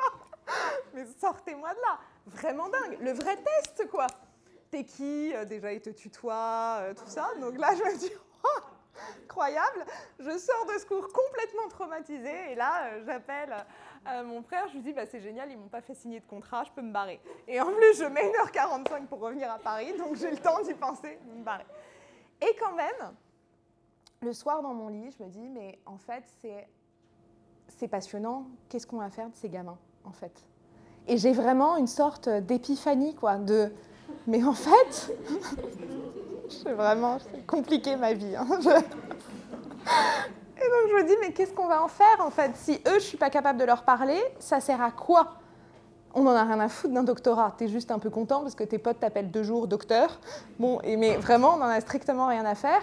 Et surtout, on n'en a rien à faire d'avoir appris tout ça si tu n'es pas capable à des gamins de seconde qui sont vraiment en colère après la vie, vraiment, hein, puis vraiment très très en colère, et puis en plus qui viennent de familles qui ont un peu les moyens de les mettre là, et la colère, elle est, elle est croyez-moi, euh, elle est vive. Euh, si tu n'es pas capable de leur apporter quoi que ce soit, mais à quoi ça sert? Tu peux dire tout ce que tu dis sur la transmission, c'est du blabla en fait, c'est juste de la posture, c'est rien. Donc je me dis le lendemain, je vais y retourner. Et là, je me dis, je vais tout repenser. Et en fait, j'ai passé un an à bosser, mais comme une dingue, mais vraiment comme une dingue. Et, en fait, par rapport à tout ce que j'ai fait, je pense que c'est l'année où j'ai le plus trimé pour me dire, OK, tout mon grand savoir, tout mon grec ancien, tout ça, je vais leur transmettre à eux, en fait. Et ils vont aimer, et ils vont être là. Donc, je repense tous mes cours, je crée des ateliers, je les mets en petits groupes de trois, euh, on va faire des cours dans la forêt, on, on sort tout le temps, on fait plein de trucs, enfin, je réinvente tout. Et au bout d'un an, les gamins, tu les as, quoi. Et puis alors, il y a ce truc de magie. Enfin, il n'y a rien, rien au monde n'est plus beau que ça. C'est-à-dire, quand tu les as et quand tu les as emmenés quelque part et quand tu as ce, truc où tu sais, quoi. ça y est, tu, tu, les as amenés et ils n'ont plus besoin de toi, en fait. Parce qu'ils ont compris euh, qu'ils avaient des choses en eux et que, en fait, tu as juste été une passerelle, tu as juste été un levier. Là, vraiment, euh, c'est un des métiers les plus difficiles au monde, mais c'est le plus beau. Enfin, c'est sublimissime. Et donc, au bout d'un an, euh, bah, évidemment, j'adore. Sylvie Descleb, qui n'a plus son lapin, me dit bah, Tu peux devenir directrice pédagogique de l'établissement. Bah, pas de problème. pas de souci. Et me repenser tout le lycée. Pas de problème. Et le collège, du coup, aussi. Pas de problème. Et accessoirement, je rencontre son fils, parce qu'il faut bien euh, aller dans le 78 pour une raison. Et donc, je prends la direction pédagogique, le fils avec. Et le fils qui, après un parcours euh, qui lui est un enfant montessorien, donc puisque Sylvie a créé en fait ses écoles pour ses cinq enfants, euh, après la maladie de la sœur aînée de, mon mari Alexandre, qui a une leucémie, très, donc trois ans de chimio enfant, et juste après qu'elle ait été en rémission, elle a décidé de créer des écoles. Et cette école pour ses cinq enfants, pour que ce soit le plus beau lieu du monde pour sa fille. Et donc, euh, Alex, euh, Alexandre, qui a été donc un, enfant montessorien de, la maternelle jusqu'au bac, après le bac, a fait, euh, est devenu éducateur Montessori, puis a fait de la finance, et puis il a fait de la finance un an. Et puis après, il est parti en mission humanitaire au Togo. Parce qu'il s'est dit quand même, la finance, c'était quand même pas simple à Fusac. Et que, voilà, et que créer et avoir des projets associatifs au Togo, c'était mieux. Et il venait de revenir du Togo. Et là, Alexandre euh, voulait accompagner sa maman dans le développement en fait, des écoles en disant bah, faut pas la limiter à Bailly, il faut qu'il y en ait d'autres, faut créer un organisme de formation, parce qu'il faut donner accès en fait. Et, on était, euh, c'était maintenant il y a six ans, et on était à ce moment où ça commençait à frémir un peu en fait. Ça commençait l'éducation commençait un peu à s'ouvrir à réfléchir à, OK, le public, c'est compliqué, c'est un peu à bout de souffle, de plus en plus et donc créer l'organisme de formation pour donner accès à la pédagogie à d'autres gens et notamment à des profs du public qui auraient envie et tout ça. Et puis développer dans d'autres endroits. Et là, euh, Alexandre, c'était donc le tout début, euh, tout début de notre histoire, on venait de se rencontrer, me dit, et puis il y a vraiment un endroit où en fait, tu sais, il n'y a pas d'école euh, alternative. Alors je déteste le terme alternative qui veut tout dire et rien dire, mais il n'y a pas d'école, un peu avec une pédagogie un peu différente. Il n'y a que du public vétuste et à bout de souffle et ou du privé assez strict, c'est Marseille. Et là, comme on est vraiment cinglé, on se dit ouais, une école à Marseille, c'est vachement bien, c'est hyper beau Marseille. Moi, j'adore, je à Marseille depuis que je suis enfant. Et donc, on se lance dans faire une école à Marseille. Alex il a été allé une fois dans sa vie voir un match de foot. Il y avait passé 12 heures. Et donc, on se lance euh, dans l'idée de créer une école à Marseille. Et puis en fait, avec l'idée de, c'est une énorme ville de possibles et c'est une ville incroyable parce que en fait, tu peux encore trouver des locaux, ce qui n'est pas le cas en région parisienne, et, et, tout est à faire en fait dans le domaine de la pédagogie. Donc on trouve finalement des locaux euh, dans le 12e arrondissement, euh, vers la Fourragère. Alors je vous passe parce que vraiment là on va être là vraiment jusqu'à 1h du matin. Euh, l'agent immobilier qui nous dit non mais c'est un endroit super. On passe entre un Aldi et un carnivore et un mec et il nous fait visiter le local et ça c'est véridique. Il ouvre à un moment une porte et là tu as un matelas de l'axe qui traîne un peu par terre, des tongs. Il nous dit ah ce n'était pas là la dernière fois. et là tu te dis mais où suis-je Bon, ok, on finit par prendre ce local. C'est encore le printemps, c'est le moment où tu es dans le projet. Et tu es un peu fou parce qu'en plus, tu vois, c'est le début d'une histoire d'amour et le début d'un projet. Donc là, tu es vraiment euh, es trop heureux, quoi. Tu te dis, c'est incroyable, c'est Marseille, cette ville de possible. Et puis, il fait si beau. Et puis, tu vois des berres à pointe rouge le soir. Et tu te dis, waouh, quelle vie incroyable, dingue. Et puis, euh, on repeint parce qu'on n'avait vraiment pas d'argent, donc on, fait toute la peinture des 300 mètres carrés. Euh, merci d'attester ce travail de qualité. Euh, et, un jour, un week-end, je fais la peinture toute seule parce qu'Alex a dû rester en région parisienne. Je fais la peinture avec un casque, je suis vraiment dégueulasse, je ne sais je vous rappelle que je suis toujours dyspraxique, donc autant vous dire que j'ai mis des litres de peinture sur moi.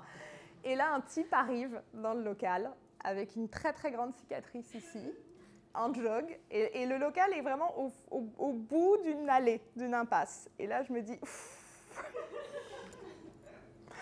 Et là, le mec me dit, qu'est-ce que vous faites là? Je dis, bah, pardonnez-moi, mais vous, qu'est-ce que vous faites là? Parce que je, je suis dans mon école. Et là, le type me dit, je suis le voisin. Je dis, ah bah super. Et le, il faisait quand même vraiment flipper. Il me dit, je m'appelle Hamlet. Je me dis, bah, il est encore plus flippant. Merci de noter qu'il est flippant. Et ensuite, dix minutes plus tard, il me ramène euh, un plateau avec plein de gâteaux, avec des clopes, du café. C'est trop bien. Et surtout, il m'aide à peindre. Et c'est important parce que ça va être un élément déterminant de notre histoire à Marseille. Donc notre voisin arménien, notre sauveur, notre protecteur. Et en fait, il m'explique un peu, il me dit, mais vous êtes conscient que vous faites une école là et qu'en fait, euh, il y a quand même des bagnoles avec du trafic de drogue et qu'il y a quand même ceci et qu'il y a quand même cela. Donc évidemment, il nous initie un peu, il aide à ce que euh, l'école s'aménage, à ce qu'on n'ait pas de galère et tout ça. Et puis arrive le moment où euh, il va falloir l'ouvrir en fait. Il va falloir l'ouvrir, il va falloir recruter. On fait des rendez-vous d'inscription dans un chantier. Enfin, et tout d'un coup arrive ce truc dingue, c'est que jusqu'à présent, je vous ai raconté un parcours d'enseignement alors plus ou moins, euh, plus ou moins compliqué, avec des challenges, etc. Mais un parcours d'enseignement, c'est-à-dire je ne porte pas l'édifice. Là, tout d'un coup, ça a été le début de quelque chose qui, jusqu'à encore aujourd'hui, euh, est, assez sidérant pour moi, le début d'une véritable aventure entrepreneuriale. C'est que tout d'un coup, c'est toi, parce qu'une école Montessori, ça s'ouvre exactement comme une entreprise, donc il y a zéro subvention. Le loyer, c'est toi, le recrutement, c'est toi, les responsabilités, tout est toi. Donc là, tout d'un coup, c'est autre chose, parce que critiquer un système, c'est une chose. Quand c'est toi qui dois porter la vision, c'en est complètement une autre. Et porter toute la vision, en fait, de A à Z, et, tout ce que ça représente. Et la moindre décision, c'est non seulement ta responsabilité, mais t'emmènes aussi une équipe. Et donc là, tout d'un coup, c'est l'apprentissage de quelque chose euh, auquel moi, j'avais jamais été confrontée de ma vie. Alexandre, beaucoup plus, parce qu'il a vu ses parents faire une école et il a fait des choses plus... Entre... Enfin, ils sont tous d'une famille d'entrepreneurs. Moi, pas du tout. Et ça a été quelque chose de, et encore aujourd'hui, très singulier de dire bah, comment je vais... J'ai ma vision, mais comment je vais la transmettre? Comment je vais la porter? Comment je vais être un repère aussi pour les autres? Donc euh, voilà, bon, je vous passe toutes les étapes d'apprendre Marseille, d'apprendre les propriétaires marseillais, d'apprendre comment tu communiques différemment aussi, parce que c'est pas la même chose, et je le dis tout le temps. Et, là, je fais un petit bond, mais entre l'école qu'on a ouverte à Paris il y a deux ans et l'école qu'on a à Marseille, ça n'a rien à voir. Tu dois comprendre un écosystème, tu dois comprendre d'où viennent les gens, tu dois comprendre comment tu leur parles. À Marseille, il faut être devant le portail, il faut être là, il faut être vraiment là, quoi. Faut être devant eux. À Paris, tu fais un peu bonsoir, et c'est fini quoi, ils sont contents, tu vois. D'ailleurs, tu dis bonsoir à une nounou généralement, donc euh, qui d'ailleurs une nounou qui ne parle pas français, qui est vraiment là, euh, qui ne sait pas qui tu es. Donc à Marseille, euh, il faut être là, et puis il faut être là à 9h, et puis à 9h20 parce qu'ils sont encore devant la porte à 9h20, et puis à 16h15, bah t'es là, et puis c'est physique quoi, c'est physique. Et en fait, il y a toujours un truc de, de, vouloir se faire intégrer, mais il y a aussi comprendre comment tu t'intègres, en fait. Parce que si tu arrives juste en parisien en disant non, mais on fait une école de pédagogie alternative, c'est extrêmement intéressant, bah évidemment que ça va pas. Donc il, faut, euh, il, faut essayer de comprendre ça, il faut essayer de supporter ça, et ça, c'est une grande aventure. Et pour moi, l'aventure la plus. Euh, la plus, comment dire, la plus passionnante, et, c'est peut-être, euh, et à un moment je vais arriver à conclure la plus passionnante, été c'est pas tant euh, ce qu'on apporte. Alors, la, volonté de notre école, c'est d'apporter évidemment et de, permettre à des enfants d'être dans un lieu où, quel que soit leur parcours, en fait, ils soient épanouis. Et là, ça fait la boucle avec tout ce que je vous ai raconté, c'est-à-dire euh, un lieu où, quel que soit euh, là d'où ils viennent, bah, en fait, on n'y est pas d'étiquette, il n'y a pas de t'es ceci, t'es cela, t'es. En fait, on dit tout tout, toujours Montessori, c'est pour des enfants différents. Bah, pas du tout. En fait, tous les enfants sont différents. Tous les enfants sont une énigme. Il s'avère que s'ils sont là, c'est évidemment pas totalement par hasard. Alors c'est soit parce qu'il y a des parents qui veulent pas qu'ils soient dans le public, soit parce qu'ils ont une mauvaise expérience, soit parce qu'ils veulent du bilinguisme parce qu'on est une école moitié français, moitié en anglais, soit parce qu'effectivement il y a quelque chose qui fait qu'ils ont un parcours atypique. Mais on a tous une raison d'être quelque part, en général, dans tous les lieux de notre vie en fait. Et, c'est leur permettre de dire, bah là, tu vas pouvoir exister tel que tu es. Et c'est dur. Parce que c'est super dur. Parce que quand tu es face à des énigmes, bah, c'est dur en fait. Parce que tu trouves pas la clé tout de suite. Parce que tu peux pas juste être là avec ta petite méthode et ton petit matériel et dire Ah bah les enfants, vraiment c'est formidable parce que j'ai vu le maître et l'enfant et quand Montessori c'est comme ça. Bah non en fait. C'est pas des classes silencieuses, c'est pas des classes où tout est impeccable. C'est c'est questionner, ajuster, créer des écosystèmes. Donc il y a vraiment ça, offrir ça aux enfants. Il y a la pédagogie auprès des parents, qui n'est pas toujours une mince affaire, parce qu'en fait, il y a plein de fantasmes en fait de leur propre projection de l'école, de ce qu'ils attendent d'une école, de leur expérience, eux, des écoles, de, du rôle du prof, c'est quoi, c'est où, de j'inscris dans une école privée, oui, mais ça veut dire quoi? Enfin, il y a vraiment ce travail-là, en fait, et de leur faire comprendre, mais les gars, en fait, on est une équipe, parce que ce qu'on veut quand même, c'est que votre enfant soit bien. Et on est une équipe, et l'éducation, c'est ça. Et le regard qu'on a sur les profs, c'est ça, en fait. C'est juste de se dire, bah, parfois ils sont maladroits et tu as plein de profs cons comme partout, mais tu as aussi plein de profs qui ont vraiment envie de donner et juste donne-leur les moyens de donner correctement en fait et dans la bonne manière. Donc il y a cet aspect-là.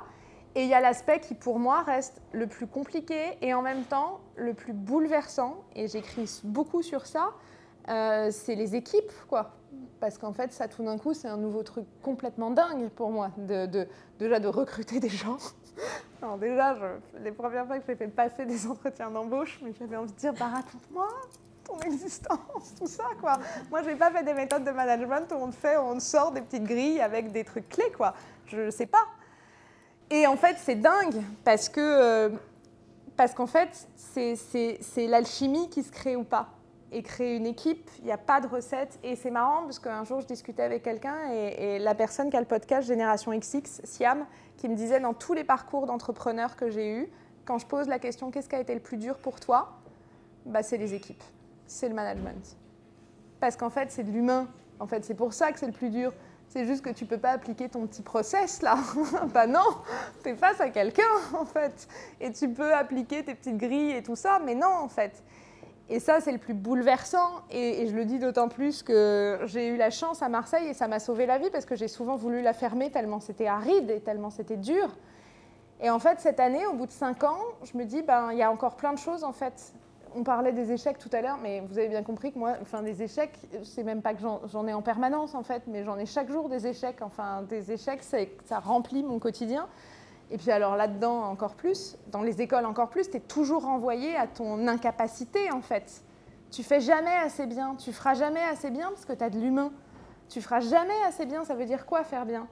Mais quand tu arrives à atteindre, et en fait c'est pour moi c'est peut-être ça la réussite, quand tu arrives à trouver des gens avec qui tu as quelque chose, et là vraiment la boucle est vraiment bouclée, c'est premier juré, avec ce que m'ont donné mes parents, quand tu arrives à trouver des gens dans ta vie personnelle comme dans ta vie professionnelle avec qui, tu, avec qui tu sais que c'est inconditionnel. Que tu peux t'engueuler, tu peux pas être d'accord, tu peux euh, dire que toi, tu aurais vu les choses autrement, mais quand tu sais que c'est inconditionnel et que, euh, et que la seule chose que tu leur souhaites, euh, c'est, je vais vraiment pleurer, c'est d'être bien, et de les faire grandir et de grandir ensemble et que tu peux les appeler. Et je les ai appelées toutes les deux, Amanda et Johanna, qui sont là, qui sont vraiment mes héroïnes.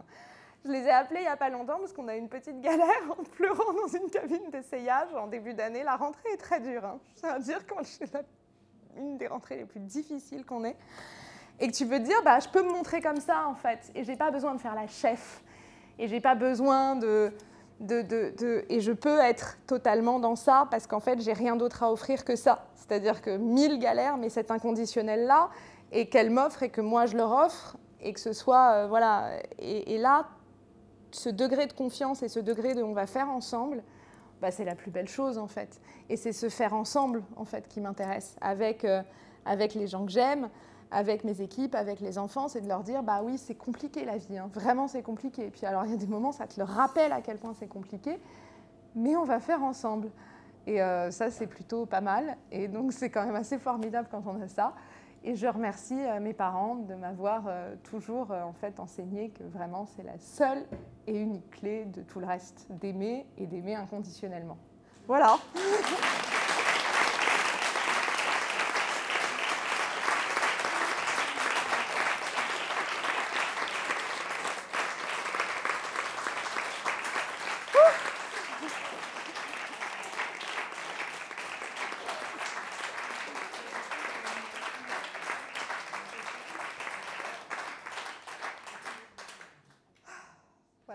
souvent chialant. le problème, c'est que souvent, ça se termine souvent comme ça.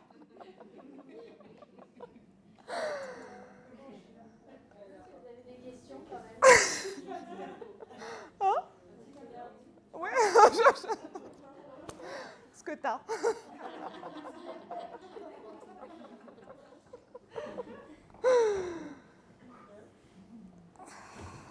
Ben voilà, il n'y a plus de questions. Je fais vraiment cet effet-là dans la vie, vous voyez. C'est comme à l'école, il n'y a jamais de questions. Voilà. Je... C'est aussi comprendre ton quotidien, parce que tu, là, tu as parlé de l'école, l'enseignement, mais Merci tu aussi. Ah ben oui, j'ai complètement oublié.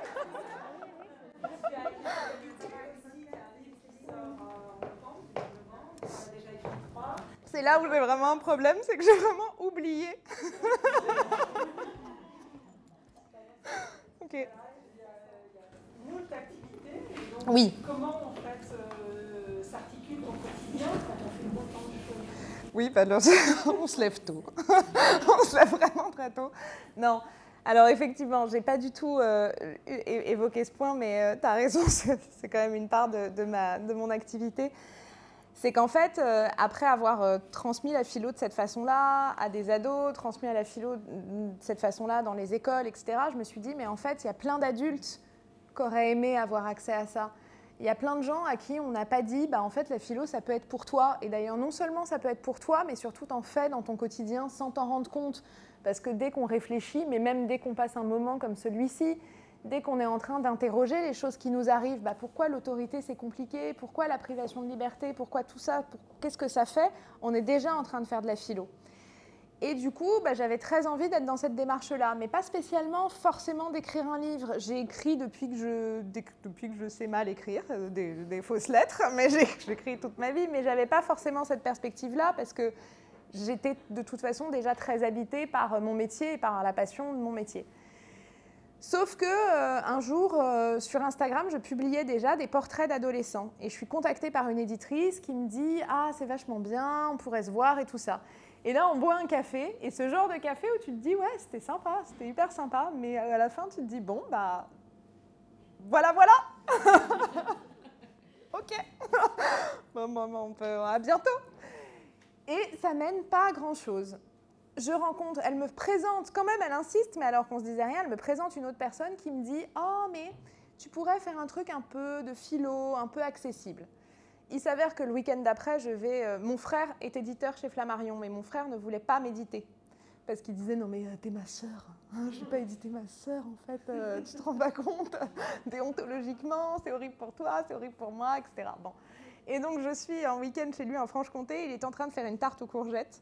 Je vous mets dans le contexte. parce qu'en fait, je dis ça parce qu'on a toujours été dans la cuisine. J'ai passé ma vie dans une cuisine avec des gens à travailler sur la table de la cuisine. Donc en fait, je pense que je n'écris que sur la table de la cuisine avec des gens autour. Donc tout le monde se dit, mais quand est-ce que tu écris dans un bureau et tout ça? Non, j'écris sur des tables de cuisine. je mange aussi pas mal du coup. Bon.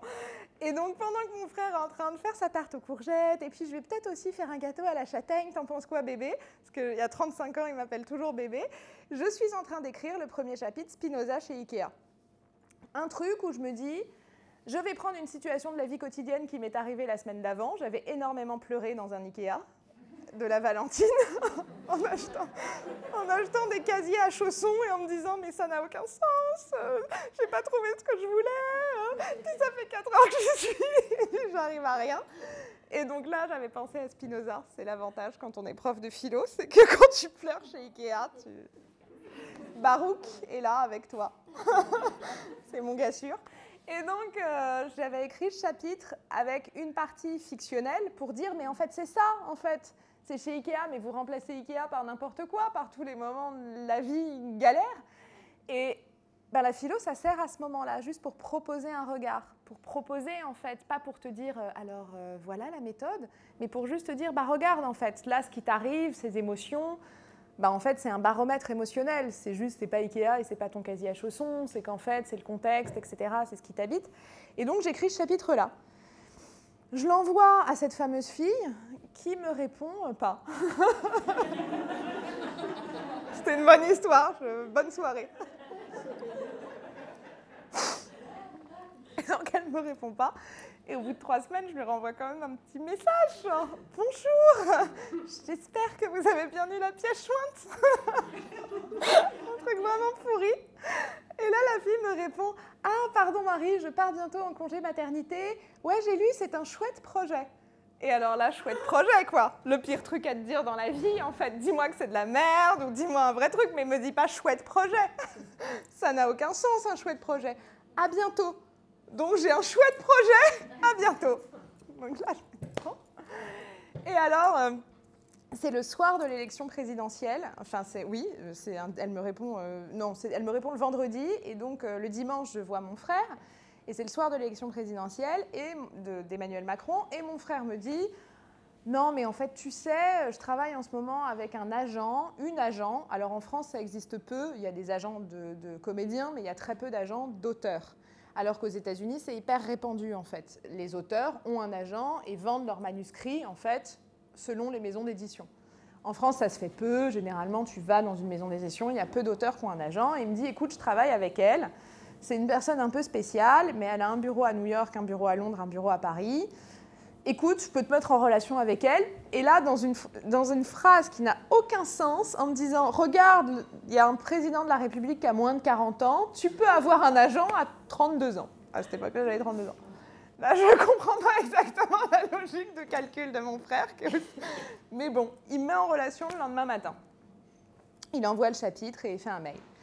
Et en fait, la personne me rappelle 24 heures après. Et alors, il faut que je vous décrive la personne. Après, je vous promets, je me tais, mais j'avance. mais c'est complètement le diable s'habille en Prada. C'est Anna Wintour de l'édition. Elle, elle fait 1m60, 58. Elle est montée sur des talons de 12, très très mince. Je pense qu'elle a mangé une endive ces dix dernières années. très très très blonde.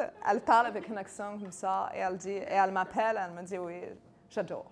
J'adore. Ok, j'adore.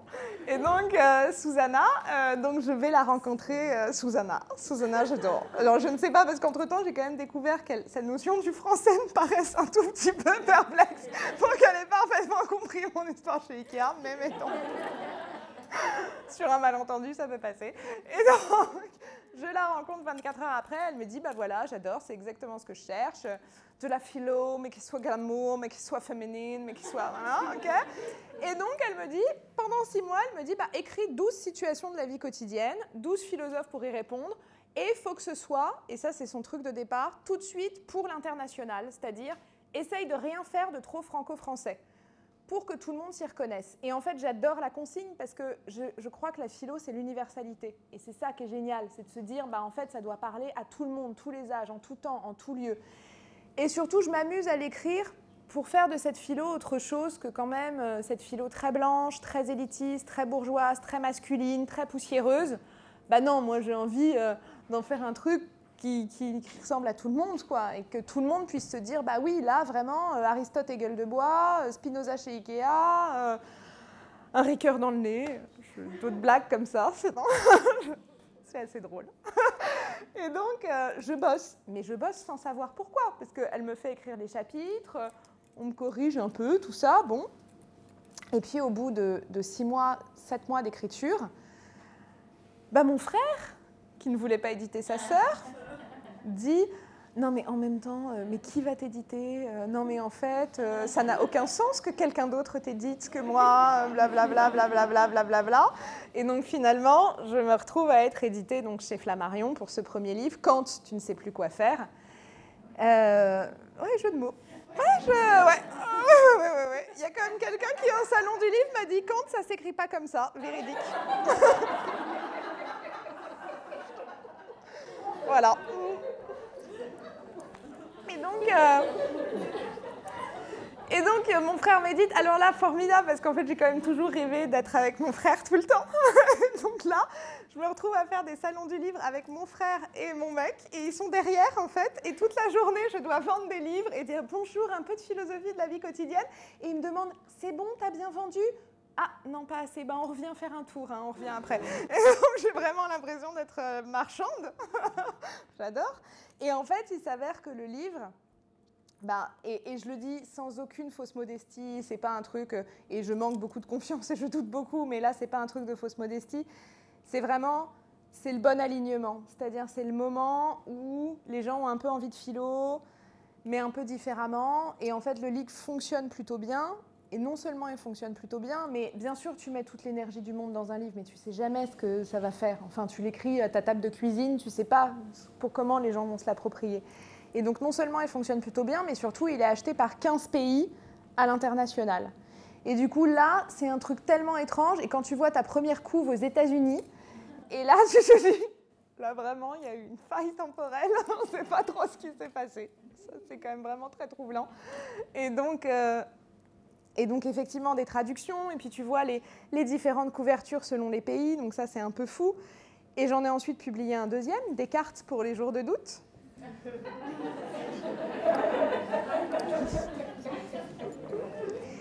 qui sont aussi 12 situations de la vie quotidienne et 12 philosophes pour y répondre. j'ai adoré écrire, qui est un peu plus des le premier c'est plus des situations nous vers l'extérieur, et là c'est des situations un peu plus intimes, la honte, la timidité, le récit de soi, etc. Mais toujours le même principe, avec toujours l'idée de l'humour et tout ça.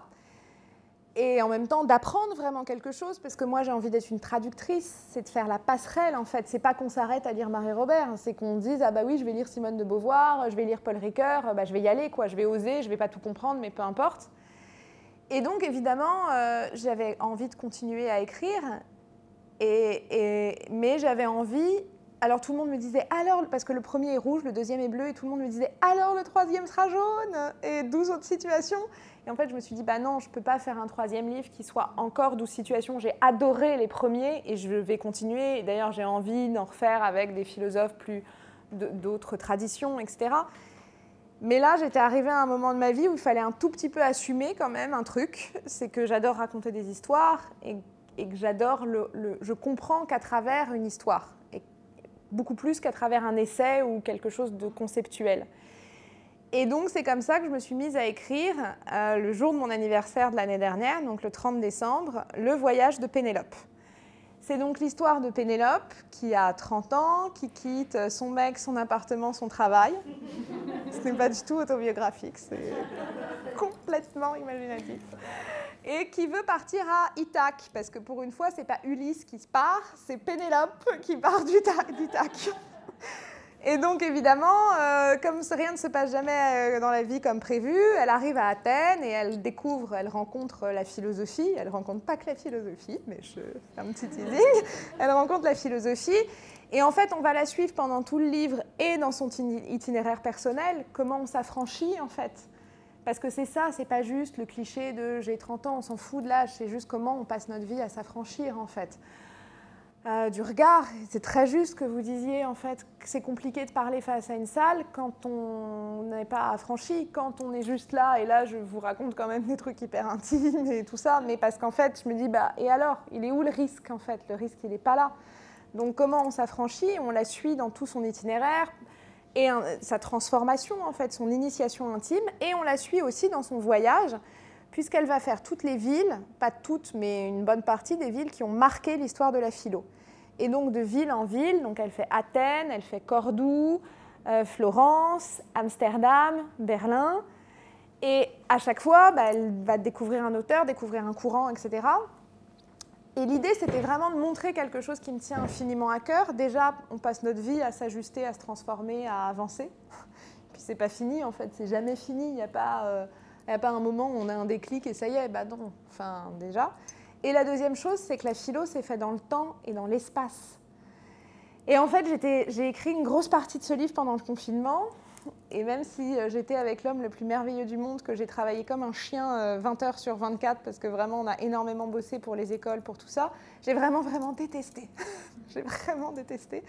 Et j'ai détesté en fait euh, tout ça, quoi, montrer des attestations, tout ce truc. Et, et en fait, écrire un roman de voyage dans ces conditions-là et dire, mais, mais en fait, à quel point ça nous nourrit, à quel point euh, on grandit, à quel point la pensée, elle s'est faite parce qu'il y a des mecs à Cordoue, parce qu'il y a quelqu'un à Florence, parce qu'en fait ils ont circulé, parce qu'ils ont voyagé, parce que parce qu'ils n'ont pas été d'accord, parce qu'ils ont vécu des crises, parce que parce que c'est ça, on est la somme de tout ça dans le temps et dans l'espace. Parce qu'en fait, s'il n'y avait pas eu tout ce qui nous précède, on serait peut-être pas là aujourd'hui en train de penser telle ou telle chose si on n'avait pas circulé, si on ne s'était pas confronté, s'il n'y avait pas eu des désaccords, si on n'avait pas parlé, on n'en serait pas là. Et donc j'avais vraiment envie de raconter ça euh, dans ce livre et de le raconter plus sous la forme d'un roman. Et donc ça sort le 4 novembre.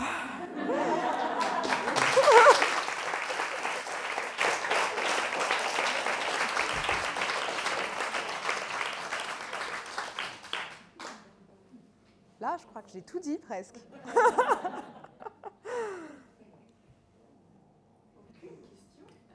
parce que je parle trop. Tu, vois, elles, sont, elles ont un coup de chaud. Et les podcasts, en fait, voilà, c'était l'idée de, toujours transmettre sous un support. Euh, en fait, on rallume la machine. en fait, c'était l'idée de transmettre selon des supports différents, parce qu'il y a quand même un truc où il ne faut pas se leurrer, c'est que, alors évidemment, tous les matins, je publie un post sur Instagram, mais qui n'était pas du tout un truc de genre j'ai lancé un concept, hein, qui était juste, il s'avère que je me lève très tôt, mais naturellement depuis toujours, et que je suis toujours animée d'une idée euh, très euh, forte, quoi, enfin, en fait, euh, qui m'habite de, de souvent de ce qu'on vit en ce moment, ou des rencontres, ou de tout ça. Et donc je l'écris le matin, mais comme une hypothèse en fait. C'est pas euh, je vais faire une leçon de philosophie aujourd'hui, je vais vous apprendre, pas du tout, qui est une hypothèse. Ça c'est un support. Les livres sont un support, les cours sont un support. Et en fait, je me suis rendu compte qu'il y a plein de gens, ben, tout ça, c'était pas hyper accessible. Il y a plein de gens ben, qui n'ont pas le temps de lire, et c'est une réalité, qui n'ont pas l'énergie, qui n'ont pas le temps, qui n'ont pas l'envie, qui n'ont pas plein de choses il y a plein de gens, bah, voilà, Instagram est quand même très limité. Il faut quand même imaginer que c'est très compliqué pour moi. Vous imaginez que 2000 signes. Je vous raconte pas la censure. 2000 signes. Qu'est-ce que vous voulez que je fasse avec ça? Euh, c'est limitatif. Et en fait, je me suis dit que quand même, une des choses que j'aimais beaucoup, c'était évidemment l'écriture, mais moi, j'aime énormément l'oralité. J'adore l'oral, j'adore la voix. Euh, franchement, j'ai été éblouie par ce que vous disiez, c'est-à-dire on transmet les choses différemment. C'est merveilleux. Travailler l'éloquence et apprendre ces techniques-là et permettre, on ne fait pas passer les mêmes choses qu'à l'écrit. Parce que déjà, on a le timbre, on a, on a l'énergie, on a voilà. Et donc j'avais envie de décliner en fait cette idée d'accessibilité de la philo à travers des podcasts, en faisant des sujets en plus un peu différents. Et en fait, par exemple, les podcasts sont beaucoup plus écoutés par des ados que euh, d'autres supports. Ils sont écoutés en famille, sont écoutés dans la voiture. Là, le jour où quelqu'un m'a dit, bah, moi j'écoute dans la voiture avec mes enfants et on en parle, j'avais vraiment l'impression d'avoir gagné un truc trop bien. Quoi. Parce que là, euh, voilà, c'est pas la même, c'est décliné avec la même envie, c'est-à-dire de dire mais, mais prenez le pouvoir, le, savoir c'est du pouvoir, et en fait il suffit de le prendre quoi. Et, il est accessible à tout le monde. Et c'est vraiment, et ça pour le coup c'est un enjeu qui me tient profondément à cœur, de, jamais se limiter et de jamais se dire c'est pas pour moi. C'est pas pour moi au nom de quoi en fait Bah non, euh, c'est pour euh, quiconque s'en empare. Donc ça, effectivement, il s'agit juste de décliner tout ça. Merci beaucoup pour votre écoute.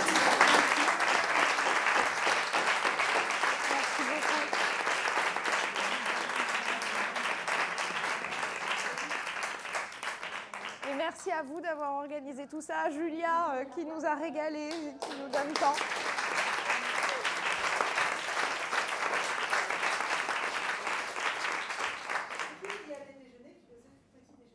Bah oui, on attend que ça avec Julia de les réorganiser. On attend que ça.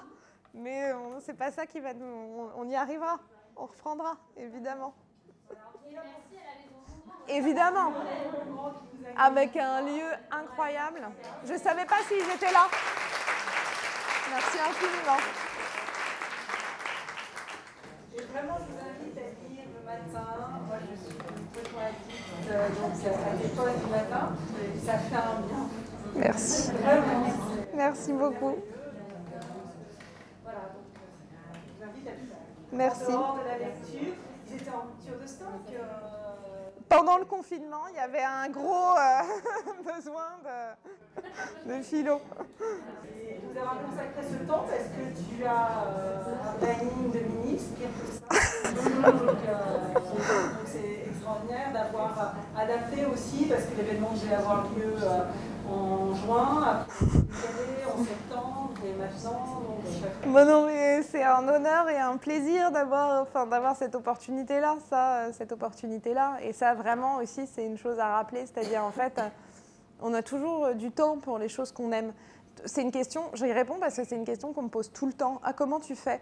Bah en fait, bien sûr, je suis fatiguée, bien sûr, j'ai des journées de dingue, mais en fait, il n'y a pas une seule de mes activités où je me dis pas, tellement beau, c'est tellement génial, c'est tellement incroyable. En fait, j'ai le luxe inouï de pas poser la question du sens.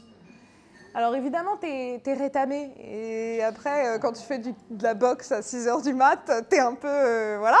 Mais, mais en fait, pas se poser la question du sens.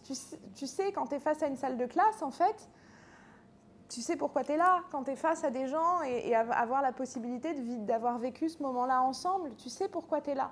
Donc en fait, tout est possible quand tu sais que tu es à, ta juste place.